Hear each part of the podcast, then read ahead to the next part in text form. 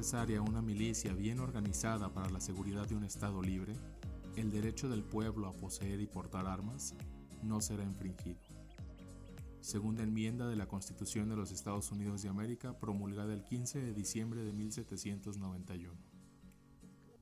Soy Memo Mejía, tu anfitrión y presentador de Argumentos Incómodos, un podcast donde tú y yo abordaremos temas, tramas y eventos habituales, incómodos e interesantes que podremos alojar en nuestro repositorio de conocimientos inútiles esperando que algún día sean de utilidad. Sean ustedes bienvenidos otra vez a Argumentos Incómodos. Un saludo y un abrazo muy fuerte a mis escuchas de México y a quienes me escuchan desde otras partes del mundo. Recuerden que estoy en Facebook e Instagram como Argumentos Incómodos Podcast, todo junto. Manden sus peticiones, sus saludos, sus memes, sus críticas, qué les gustaría que investigara o qué temas les parecen interesantes. Muchas gracias por continuar en este su podcast. Y antes de comenzar esta segunda parte, se recomienda discreción a mis escuchas, principalmente aquellos que sean menores de 14 años.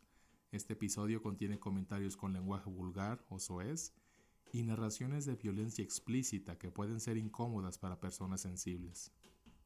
El día del juicio, como lo marcaron Eric y Dylan en sus diarios, el martes 20 de abril de 1999, comenzaron su día más temprano de lo acostumbrado Salieron de su casa alrededor de las 6 de la mañana, ambos dejando notas e incluso un video, un VHS en la mesa de la cocina donde se despedían.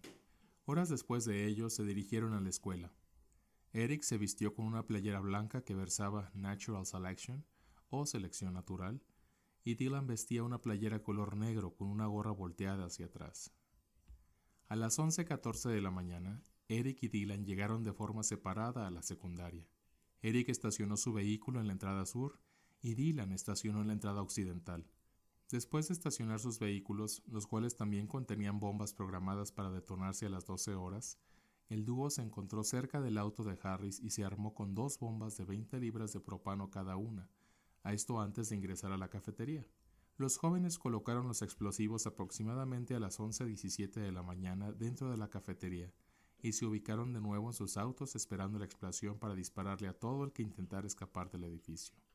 Si las bombas hubieran explotado con todo su poder, habrían asesinado o herido cerca de 488 estudiantes en la cafetería y probablemente habrían hecho colapsar el techo, derrumbando parte de la biblioteca dentro de la cafetería.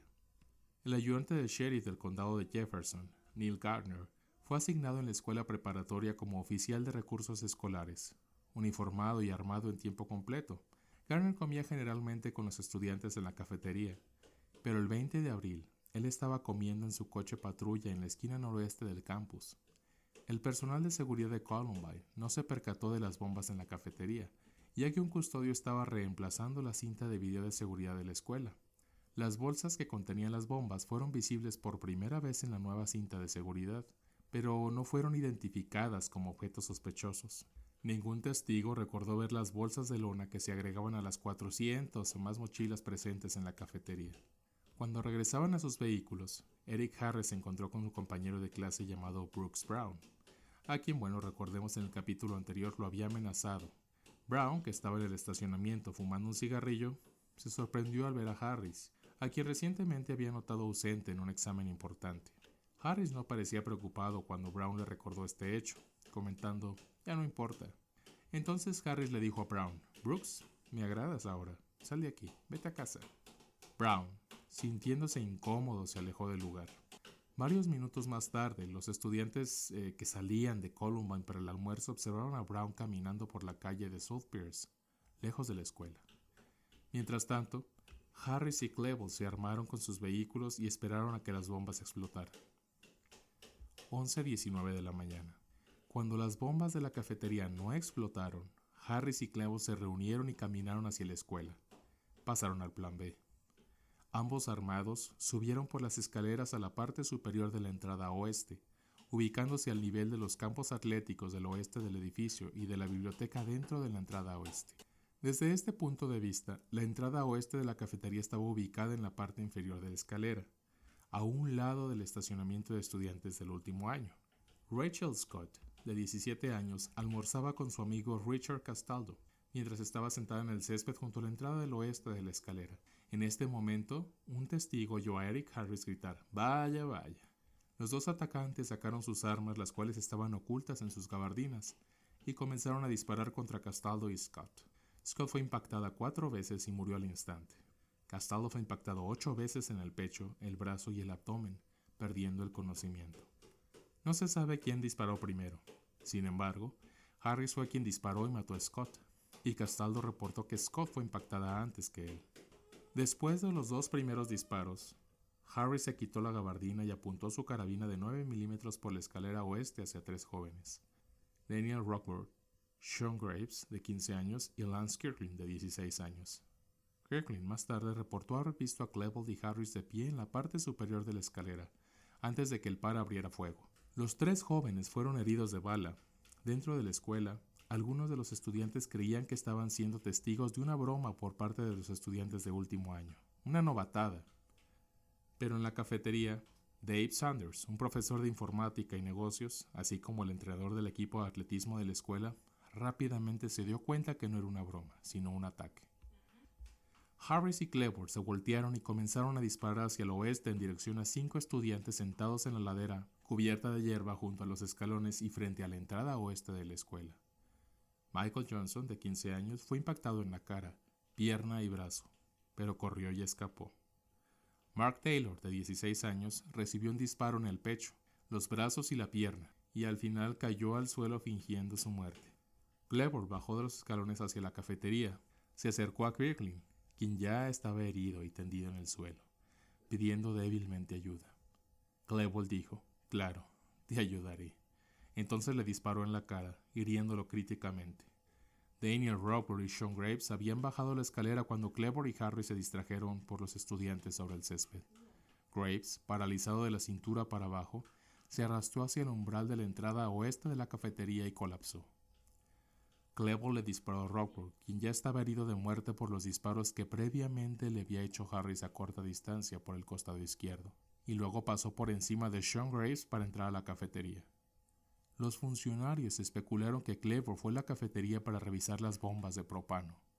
Harris derribó disparos a varios estudiantes sentados cerca de la entrada de la cafetería, hiriendo gravemente y paralizando parcialmente a Anne Mary Hochschild, de 17 años. Clever salió de la cafetería y subió las escaleras para unirse a Harris. Dispararon contra los estudiantes cerca de un campo de fútbol, pero no lograron alcanzar a ninguno. Mientras tanto, dentro de la escuela, Patty Nelson, una maestra de arte, había notado la conmoción y caminó hacia la entrada oeste con un estudiante de 17 años, Brian Anderson. Ella tenía la intención de ir afuera para decirles a los dos estudiantes que se controlaran, pensando que Clever y Harris estaban filmando un video o haciendo una clase de broma.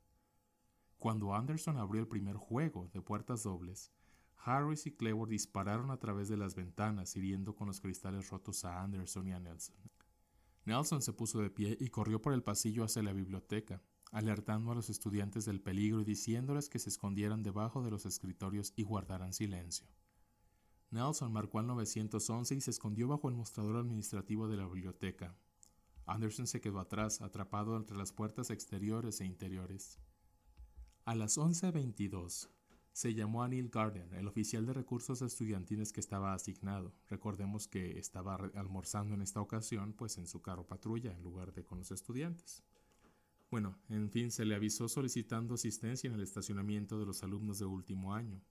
La única ruta pavimentada lo llevó alrededor de la escuela este y al sur sobre Pierce Street, donde a las 11.23 escuchó en su radio de policía que una mujer estaba herida y asumió que había sido arrollada por un coche.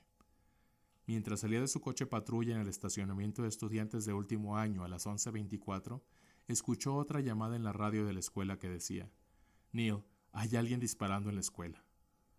Harris, en la entrada oeste, disparó inmediatamente su rifle hacia Gardner, que estaba a 70 metros de distancia. Garner devolvió el fuego con su pistola de servicio. Se dice, eh, bueno, dicen las fuentes, que eh, el oficial Garner no llevaba sus gafas, y pues fue incapaz de impactar a los tiradores.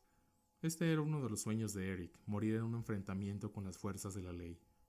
Eric incluso lo menciona en algunos de los videos que dejaron atrás. De este modo, cinco minutos después de que comenzaron los disparos y dos minutos después de la primera llamada de radio, Garner estaba involucrado en un tiroteo con Harris y Cleveland. había ya dos muertos y diez heridos. Harris disparó diez veces y Garner disparó cuatro antes de que Harris se replegara hacia el edificio. Ninguno de los dos resultó herido en este intercambio de disparos. Garner informó en su radio de policía, disparos en el edificio, necesito a alguien en el estacionamiento sur conmigo. El tiroteo distrajo a Harris y a Cleveland del lesionado Brian Anderson. Anderson escapó a la biblioteca y se escondió dentro de una aula de descanso. De vuelta en la escuela, el dúo se movió a lo largo del pasillo norte, disparando en dirección de cualquier persona que encontraran. Cleveland le disparó a Stephanie Manson en el tobillo. Aunque ella pudo salir de la escuela, el par disparó en dirección de las ventanas hacia la entrada este de la escuela. Después de pasar por el pasillo varias veces y disparar a los estudiantes que vieron, Harris y Cleveland se dirigieron hacia la entrada oeste y entraron en el pasillo de la biblioteca.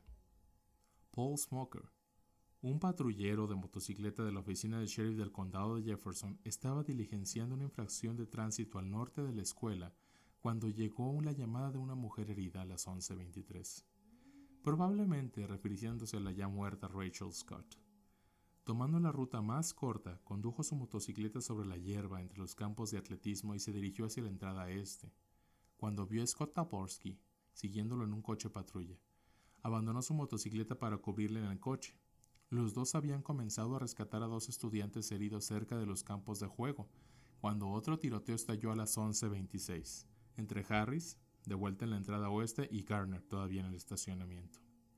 Smoker devolvió fuego desde la cima de la colina, disparando tres balas, y Harry se retiró. Esta vez, tampoco fue impactado nadie.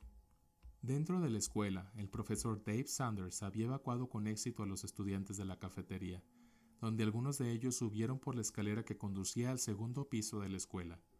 Las escaleras estaban situadas a la vuelta de la esquina del pasillo de la biblioteca del pasillo sur, para entonces, Harris y Klebold estaban dentro del pasillo principal. Sanders y otro estudiante estaban al final del pasillo, todavía tratando de asegurar la escuela lo más que podían. Y mientras corrían se encontraron con Harris y Cleveland, que se acercaban desde la esquina del pasillo norte. Sanders y el estudiante se dieron la vuelta y corrieron en la dirección opuesta. Harris y Cleveland dispararon contra ambos. Harris impactó a Sanders dos veces en el pecho, pero falló al intentar dispararle al estudiante. Este último llegó al aula de ciencias y advirtió a todos ahí presentes para que se escondieran. Cleveland se acercó a Sanders, quien había colapsado, para buscar al estudiante, pero regresó con Harris por el pasillo norte. Sanders se arrastró hacia el área de ciencias y un profesor lo llevó al aula donde había 30 estudiantes refugiados. Colocaron un letrero en la ventana que decía uno desangrándose, para alertar a la policía y al personal médico sobre la ubicación de Sanders. Debido a su conocimiento de primeros auxilios, el estudiante Aaron Hensey fue llevado al aula. Con la ayuda de un compañero de estudio llamado Kevin Starkey y la maestra Teresa Miller, Hackey administró los primeros auxilios a Sanders, tratando de detener la pérdida de sangre usando camisetas de los estudiantes de la habitación. Usando un teléfono, Miller y varios estudiantes mantuvieron contacto con la policía fuera de la escuela. Todos los estudiantes en esa sala fueron evacuados con seguridad después. Mientras se desarrollaba el tiroteo, Patty Nelson se comunicó por teléfono con los servicios de emergencia, contando su historia e instando a los estudiantes a que se escondieran debajo de los escritorios. Según las transcripciones, su llamada fue recibida por un operador del 911 a las 11.25 de la mañana. El tiempo de la llamada desde que contestaron hasta que los tiradores entraron a la biblioteca de 4 minutos y 10 segundos. Antes de entrar, los tiradores arrojaron dos bombas a la cafetería, las cuales explotaron. Arrojaron otra bomba al pasillo de la biblioteca. Esta estalló y dañó varios casilleros. A las 11.29, Harris y Cleveland entraron a la biblioteca, donde un total de 52 estudiantes, dos profesores y dos bibliotecarios se habían ocultado. Al ingresar, Harris gritó, Levántense. El grito fue tan fuerte que pudo ser escuchado en la grabación del 911 de Patrick Nelson a las 11.29 con 18 segundos. El personal y los estudiantes que se escondían en las aulas exteriores de la biblioteca dijeron después que también escucharon a los atacantes decir, todos los atletas de pie, vamos a matar a todos los que tengan gorras blancas. El uso de una gorra blanca de béisbol en Columbine era una tradición entre los miembros del equipo deportivo, por lo general de los atletas. Al ver que nadie se levantó, Harris dijo, Bien, voy a empezar a disparar de todos modos. Disparó su escopeta dos veces a un escritorio, sin saber que un estudiante llamado Evan Todd se escondía debajo de él. Todd fue herido por astillas de madera, pero no resultó gravemente herido. Los tiradores caminaron hacia el lado opuesto de la biblioteca, a dos hileras de equipos de cómputo. Todd se escondió detrás del mostrador administrativo. Kyle Velázquez, de 16 años, estaba sentado en la fila norte de las computadoras. La policía más tarde dijo de que no se había ocultado debajo del escritorio cuando Clebol y Harris habían entrado por primera vez en la biblioteca, pero se había cubierto debajo de la mesa de la computadora. Clebol disparó y mató a Velázquez, impactándole en la cabeza y la espalda. Clebol y Harris dejaron sus maletas llenas de municiones en la fila sur o inferior de las computadoras y volvieron a cargar sus armas. Caminaron hacia las ventanas que daban a la escalera exterior. Al notar que la policía evacuaba a estudiantes fuera de la escuela, Harris dijo, Vamos a matar a algunos policías. Ella y Clevel comenzaron a disparar por las ventanas en dirección a la policía, quienes devolvieron el fuego. Y bueno, tampoco nadie resultó herido en este cruce.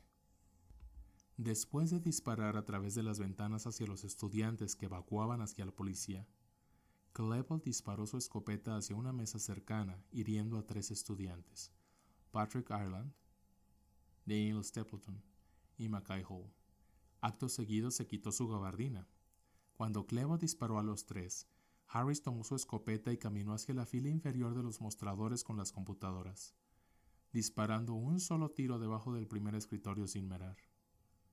Impactó a Stephen Cornell, de 14 años, con una herida mortal en el cuello. Harris entonces disparó debajo de la mesa adyacente, hiriendo Casey Rocketer, de 17 años. Este tiro que pasó completamente a través de su hombro derecho y mano, también rozando su cuello y cortando una arteria, le quitó la vida. Cuando empezó a jadear de dolor, Harris le dijo, Deja de quejarte. Harris se acercó a la mesa frente a la fila inferior de computadoras, golpeó la superficie dos veces y se arrodilló, diciendo, Picapú. Te encontré. A Cassie Pernell de 17 años, justo antes de dispararle una vez en la cabeza, matándola instantáneamente. Harris había estado sosteniendo la escopeta con una mano en este punto y el arma golpeó su cara con la fuerza del disparo, rompiendo su nariz. Los informes iniciales sugieren que Harry le preguntó a Bernal, ¿Crees en Dios? A lo que respondió que sí, antes de morir.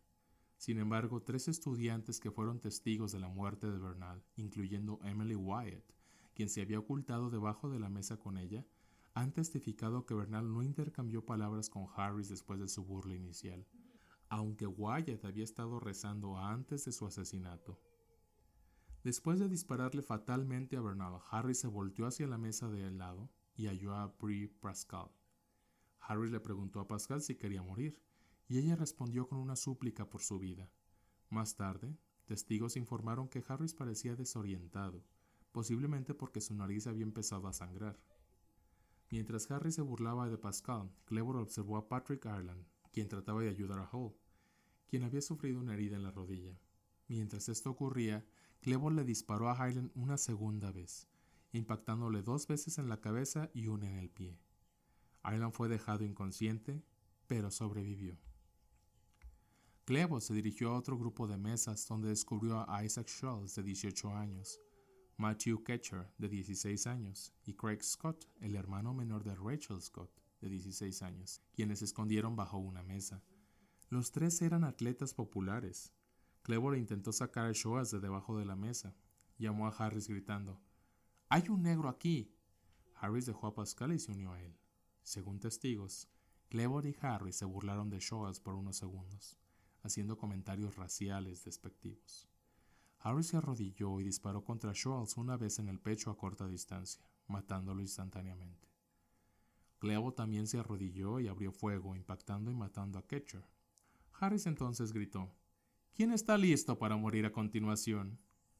Craig Scott no fue alcanzado por las balas y fingió su muerte sobre la sangre de sus dos amigos. Harris caminó desde la estantería donde había disparado, pasando por el área central para encontrarse con Clevo. Este último disparó contra una vitrina ubicada en la puerta. Luego se volvió y disparó hacia la mesa más cercana, golpeando e hiriendo a Matt Kinchen, de 17 años. Luego se volvió hacia la mesa de la izquierda y disparó hiriendo a Lisa Cruz, de 18 años, y a Valerie Shure con la misma explosión de la escopeta. Clever se movió hacia la misma mesa y disparó con su Tec 9, matando a Lauren Toshin, de 18 años. En este punto, la gravemente herida Valerie Shure comenzó a gritar, ¡Oh Dios mío! ¡Oh Dios! En respuesta, Clevo le preguntó a Shure si creía en la existencia de Dios. Cuando Shure respondió que sí, Clevo simplemente preguntó ¿por qué? antes de alejarse de la mesa. Harry se acercó a otra mesa donde se escondían dos chicas. Se inclinó para mirarlas y las calificó de patéticas. Harris luego se trasladó a otra mesa donde disparó dos veces, hiriendo a dos chicos de 16 años de edad, Nicole Nolan y John Tomlin, cuando Tomlin intentó alejarse de la mesa, Cleveland le dio una patada. Harris se burló del intento de Tomlin de escapar antes que Cleveland le disparara al joven repetidamente, matándolo. Harris caminó hacia el otro lado de la mesa donde Lauren Thompson yacía muerta. Detrás de la mesa, una chica de 16 años llamada Kelly Fleming estaba sentado al lado de la mesa. Harris le disparó a Fleming con su escopeta, impactándole en la espalda y también asesinándola. Los tiradores se trasladaron al centro de la biblioteca, donde continuaron recargando sus armas en una mesa. Harris notó que un estudiante se escondía cerca y le pidió que se identificara. Era John Savage, un conocido de Cleveland, quien había ido a la biblioteca a estudiar para una prueba de historia. Savage dijo su nombre, creyendo que estaba dirigiéndose solo a los atletas, algo que Savage no era. En un intento de salvar su vida, le preguntó a Clever por lo que estaba pasando, qué, estaban haciendo, a lo que él respondió, eh, aquí solo matando gente. Savage preguntó si iban a matarlo. Clever vaciló un momento y finalmente le dijo que se fuera. Savage huyó inmediatamente y escapó por la entrada principal de la biblioteca.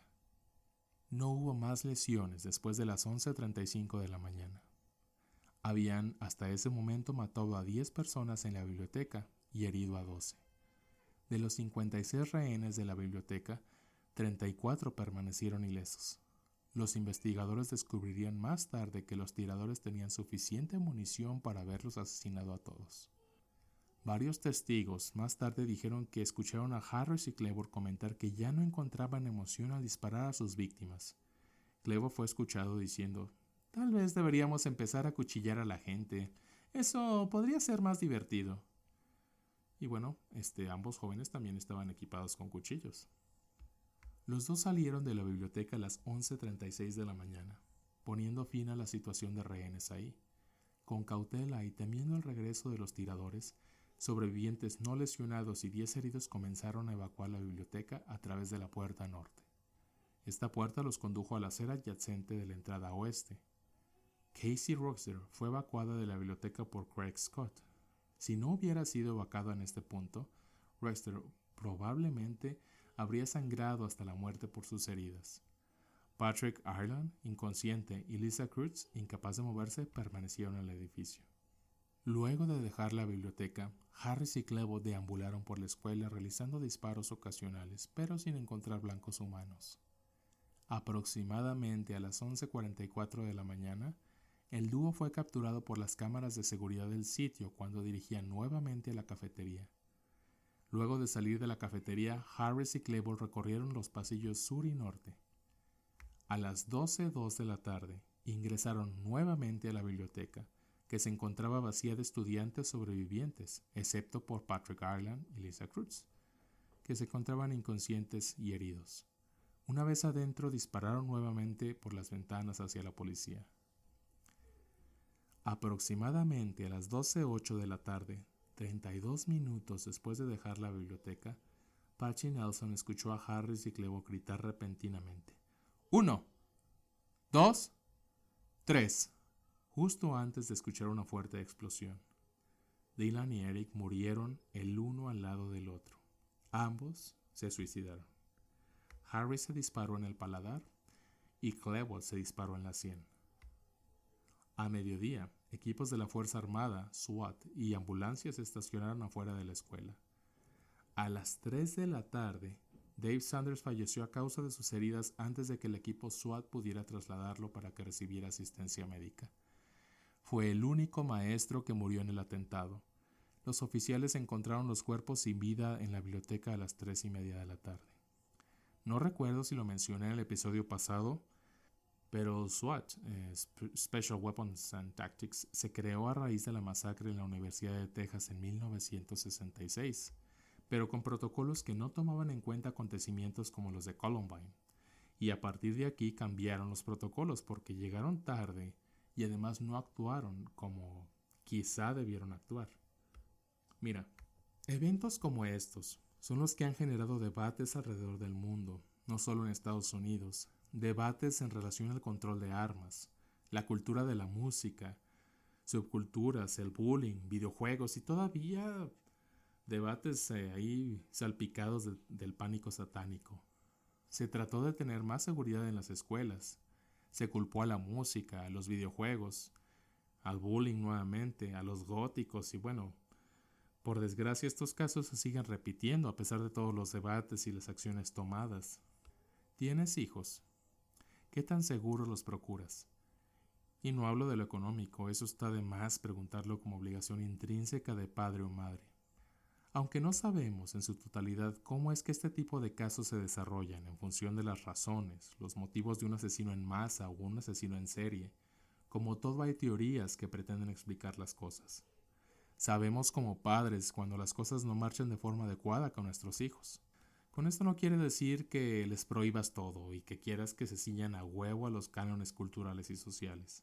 Por el contrario, tanta comunicación que debe haber con ellos, ¿qué tanto te das cuenta dónde están y qué hacen en su tiempo libre. ¿Qué tanto tiempo y qué tanto amor les profesas y les demuestras? Ábrete con ellos, no digo que seas su amigo o amigo del alma. Sé su padre o su madre, sé la persona a quien quieran acudir en caso de un problema. Forja desde que son muy pequeños esos pilares emocionales que les harán ser fuertes en la vida emocional de adolescentes, cuando duden, cuando empiecen a desarrollar su identidad y que puedan tener la confianza de decirte qué les gusta, qué les apasiona, sus sueños, sus anhelos. No les cortes las alas, no les generes frustración. Me gustaría dar fin a este episodio con las palabras que los usuarios en redes sociales recordaron de Marilyn Manson en el documental Bowling for Columbine, dirigida, escrita y narrada por Michael Moore. Durante la entrevista, Moore le pregunta lo siguiente, si pudieras decirle algo a los chicos de Columbine, ¿qué les dirías? A lo que Manson respondió, no les diría una sola palabra. Escucharía lo que ellos tienen que decir y eso es lo que nadie hizo. Gracias por escuchar argumentos incómodos. Si han disfrutado, compartan con sus amigos, su familia, los del trabajo. Denle seguir al programa en las plataformas de Spotify, Anchor, Google Podcast, Breaker o en su plataforma favorita. Pueden seguirme en redes sociales como Argumentos Incómodos Podcast en Instagram y Facebook. Díganme qué opinan sobre la aportación legal de armas de fuego, qué opinan del bullying y en general qué opinan de la salud mental. Y recuerden, los conocimientos inútiles no son más que herramientas que aún no hemos aprendido a utilizar.